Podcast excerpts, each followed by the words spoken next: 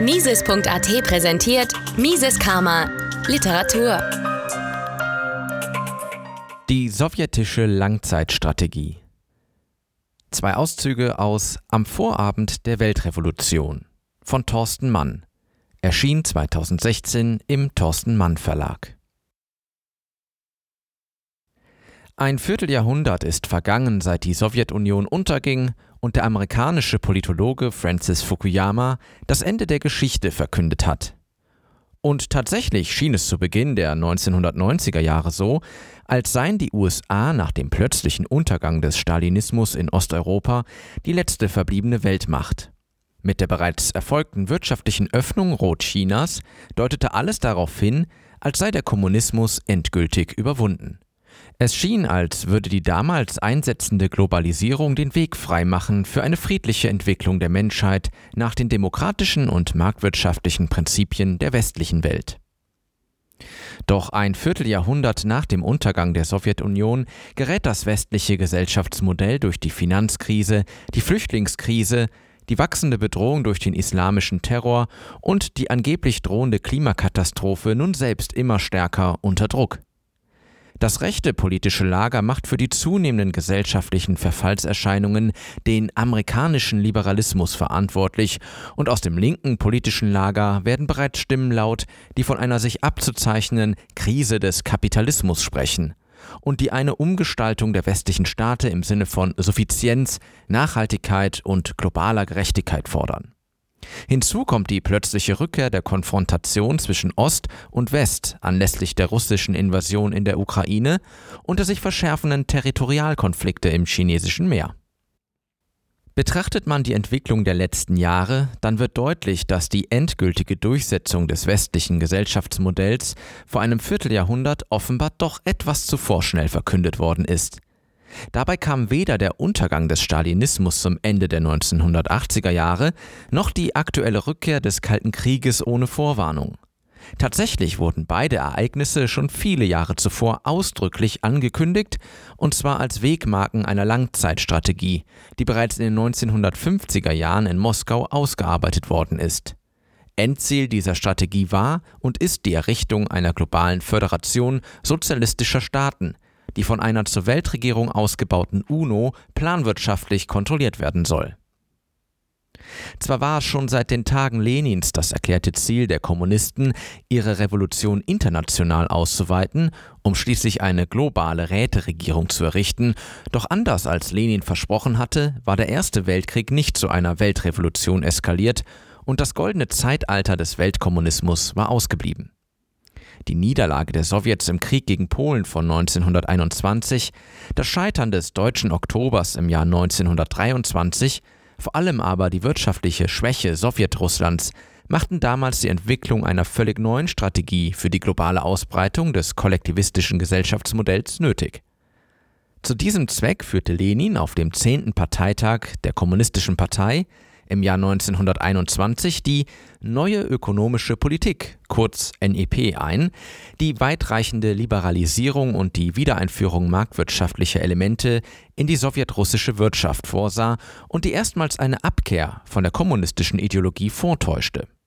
Dieser Eindruck wurde im Jahr 1925 weiter verstärkt, als auf dem 14. KPDSU-Parteitag Lenins Konzept der friedlichen Koexistenz zwischen der Sowjetunion und den kapitalistischen Staaten zur Grundlage der sowjetischen Außenpolitik gemacht wurde, was den Anschein verstärkte, die Sowjetunion gäbe den Kommunismus auf und wandle sich in einen nationalistischen Staat, der eine rein opportunistische Politik betreibe und keine ideologischen Ziele mehr verfolge. In Wirklichkeit sollte die friedliche Koexistenz der Sowjetunion jedoch nur eine Atempause verschaffen, um den wirtschaftlichen Entwicklungsrückstand des Ostens auf das Niveau der westlichen Industrieländer anzuheben. Erst wenn dieses Ziel erreicht sei, sollte die zweite Phase des Sozialismus beginnen und mit ihr die Reaktivierung des revolutionären Potenzials in der westlichen Welt. Das heißt, erst dann sollte der Klassenkampf und die offene Konfrontation gegen die westlichen Staaten zurückkehren.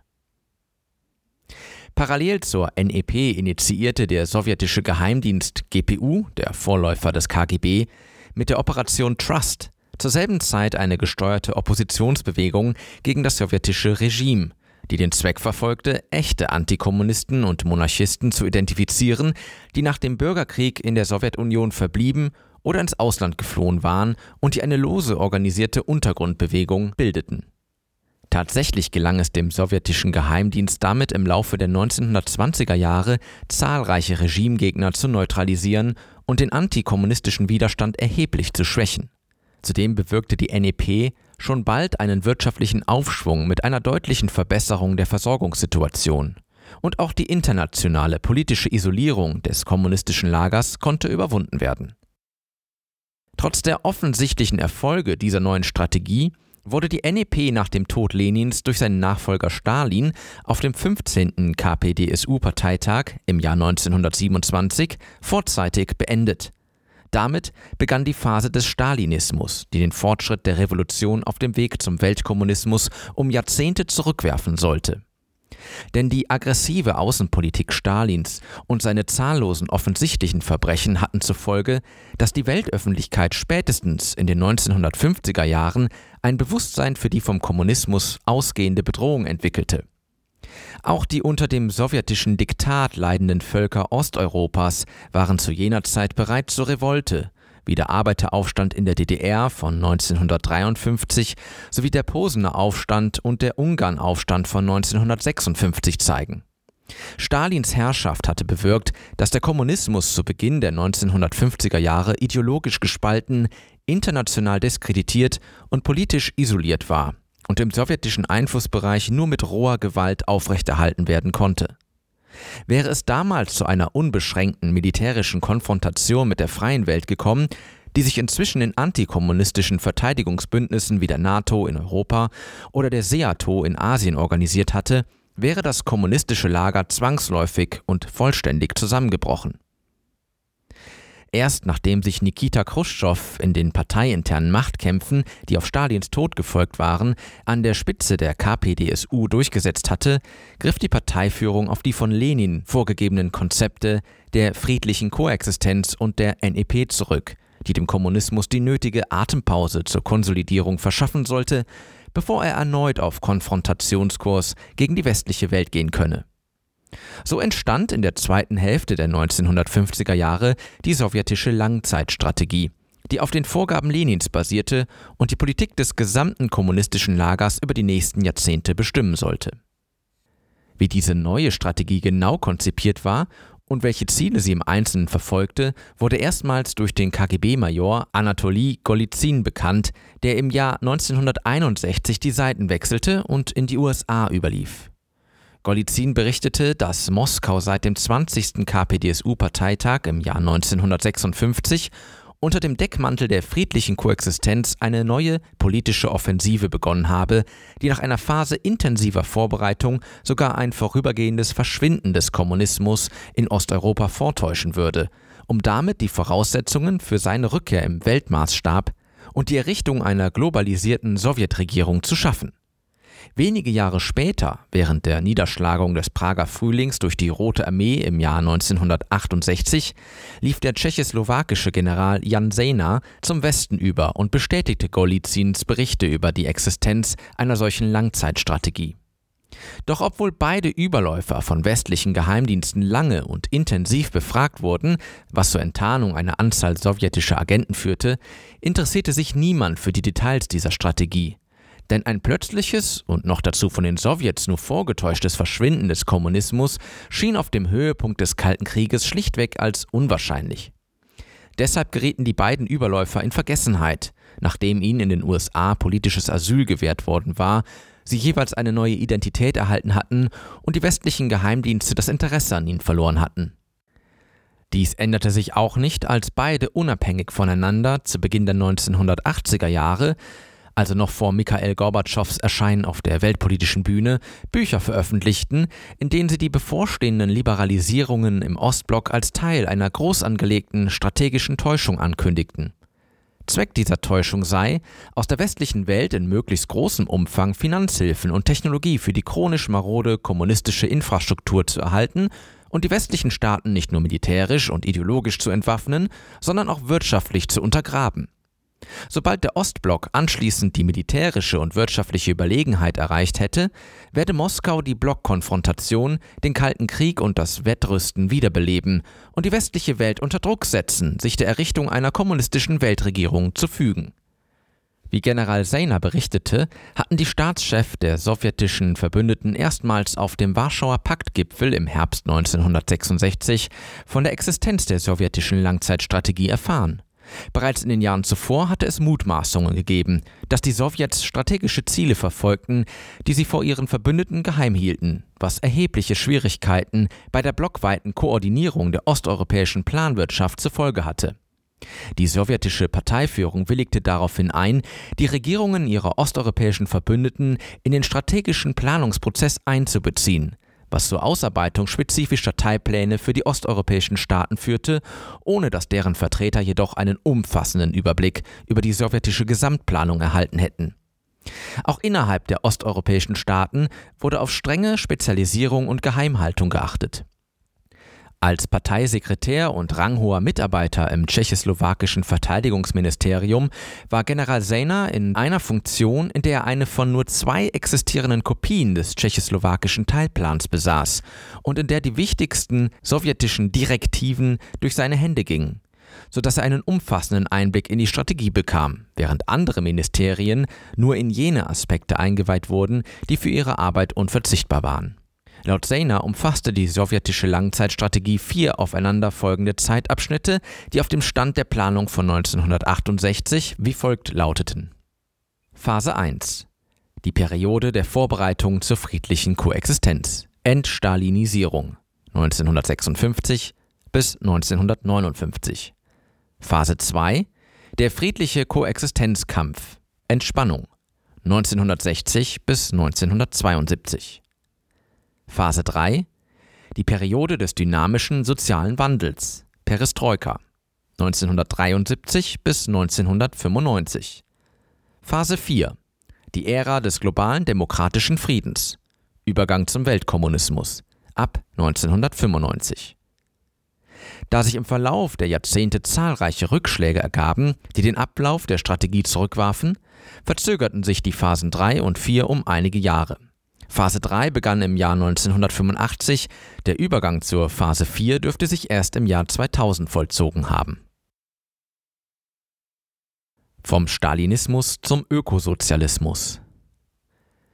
Wie Golitsyn erklärte, stellt Sakharows 1968 erschienenes Manifest, wie ich mir die Zukunft vorstelle, den Schlüssel zum Verständnis seiner Rolle in der kommunistischen Strategie dar, denn darin gibt Sakharov den Fahrplan für die weitere Entwicklung nicht nur des Ostblocks, sondern der gesamten internationalen Politik vor, der sowohl inhaltlich mit den Zielen der sowjetischen Strategie übereinstimmt, als auch ungefähr die Zeitabschnitte ihrer verschiedenen Phasen wiedergibt. Sakharov behauptete in diesem Manifest, dass die globalen Probleme der Menschheit bei einem bestmöglichen Ablauf der Ereignisse nur durch eine politische Annäherung zwischen Ost und West und durch eine internationale Zusammenarbeit gelöst werden könnten, die ihren Höhepunkt schließlich in der Errichtung einer sozialistischen Weltregierung finden müsse. Andernfalls drohe die Vernichtung der menschlichen Zivilisation. Wenn man Sakharovs Manifest Zitat, als Desinformation liest und entschlüsselt, Zitat Ende, so erläuterte Golizin, Zitat, sagt er mit seiner Annäherung zwischen Ost und West den Sieg der sowjetischen Langzeitstrategie und die Kapitulation des Westens bei minimalem Widerstand voraus. Das ist die wahre Bedeutung seiner Worte, wenn er vom bestmöglichen Ablauf der Ereignisse spricht. Zitat Ende. In Übereinstimmung mit den strategischen Zielen der vorangegangenen Phase 1 erklärte Sakharov, dass die Sowjetunion seit dem 20. KPDSU-Parteitag Zitat, mit der Aufgabe der Reinigung von dem Übel des Stalinismus begonnen habe. Zitat Ende. Dabei betonte er ausdrücklich, dass eine Wiederaufrichtung des Stalinismus in der Sowjetunion ein furchtbarer Schlag gegen die Anziehungskraft der kommunistischen Idee in der ganzen Welt wäre. Stattdessen hänge, Zitat, die Zukunft des Sozialismus heute davon ab, ob es gelingen wird, ihn anziehend zu machen. Ob sich die moralische Anziehungskraft der Idee des Sozialismus und der Arbeitsintensivierung als Gegengewicht gegen das egoistische Prinzip des Privatbesitzes und der Kapitalvergrößerung behaupten kann, als ein entscheidender Faktor bei der ethischen Bewertung des Kapitalismus und des Sozialismus, ob die Menschen im Zusammenhang mit Sozialismus nicht in erster Linie an eine Beschränkung der geistigen Freiheit oder, schlimmer noch, an faschismusähnliche Kultregime denken werden. Zitat Ende. Offensichtlich sollte Sakharov im Rahmen der sowjetischen Langzeitstrategie dazu beitragen, die Transformation des international diskreditierten sowjetischen Stalinismus in eine neue, globalsozialistische Ideologie glaubhaft erscheinen zu lassen und diese vor der Weltöffentlichkeit als die einzige Lösung für die globalen Probleme der Menschheit darzustellen. Zu diesen globalen Problemen, die das Weiterbestehen der Menschheit gefährden, gehören laut Sakharov vor allem ein drohender Atomkrieg infolge der Ost-West-Konfrontation, die Verdummung der Bevölkerung durch konsumorientierte, kommerzielle Massenkultur im Westen und stalinistische bzw. maoistische Dogmatik im Osten, eine durch anthropogenes Kohlendioxid ausgelöste Klimakatastrophe, der Hunger in der dritten Welt. Wenn man die Zivilisation vor dem Untergang bewahren wolle, müsse zuerst die Konfrontation zwischen Ost und West überwunden werden, was laut Sakharov im Osten die bereits begonnene Abkehr vom Stalinismus und Maoismus voraussetzt. Doch auch der Westen müsse nach sozialistischen Maßstäben umgestaltet werden, was hier die Erringung der moralischen Deutungshoheit durch den Sozialismus und einen umfassenden Kampf gegen Nationalismus, Militarismus, Rassismus und Faschismus zur Bedingung mache, die durch das Streben nach weltweiter sozialer Gerechtigkeit ersetzt werden müssten. KGB-Überläufer Golizin kommentierte hierzu, Zitat, es ist bemerkenswert und verstörend, dass Sakharov, ein sogenannter sowjetischer Dissident und Intellektueller, nicht nur das übliche Vokabular der kommunistischen Propaganda verwendet, wenn er von einem amerikanischen Rassismus und Militarismus spricht, der im gegenwärtigen System Amerikas vorhanden sei, sondern er sich bei Verwendung dieser Themen auch die langfristigen Ziele der Kommunisten zu eigen macht und offenbar auf ihre Erfüllung hinarbeitet. Zitat Ende. Der aufmerksame Leser wird bereits bemerkt haben, dass die globalen Probleme, die Sakharov als Argument für die Errichtung einer sozialistischen Weltregierung anführte, wenige Jahre später zum ideologischen Fundament der Grünen Parteien wurden. Sakharovs Manifest leitete vor der Weltöffentlichkeit also einen ideologischen Transformationsprozess ein, der darauf abzielte, den altbekannten Sowjetkommunismus mit einer neuen ökosozialistischen Tarnung zu versehen oder anders ausgedrückt, dieselben alten roten Lügen in ein neues grünes Gewand zu kleiden. Mises Karma, der freiheitliche Podcast. Eine Produktion von Mises.at. Hat Ihnen diese Folge gefallen? Dann teilen Sie diese Episode in den sozialen Netzwerken und hinterlassen Sie eine Bewertung auf Apple Podcasts. Um keine Folge zu verpassen, abonnieren Sie Mises Karma auf Spotify, Apple Podcasts, Deezer, Google Podcasts, Amazon Music, YouTube und überall dort, wo es Podcasts gibt. Für Anregungen, Fragen und Kritik nutzen Sie das Kontaktformular auf miseskarma.de.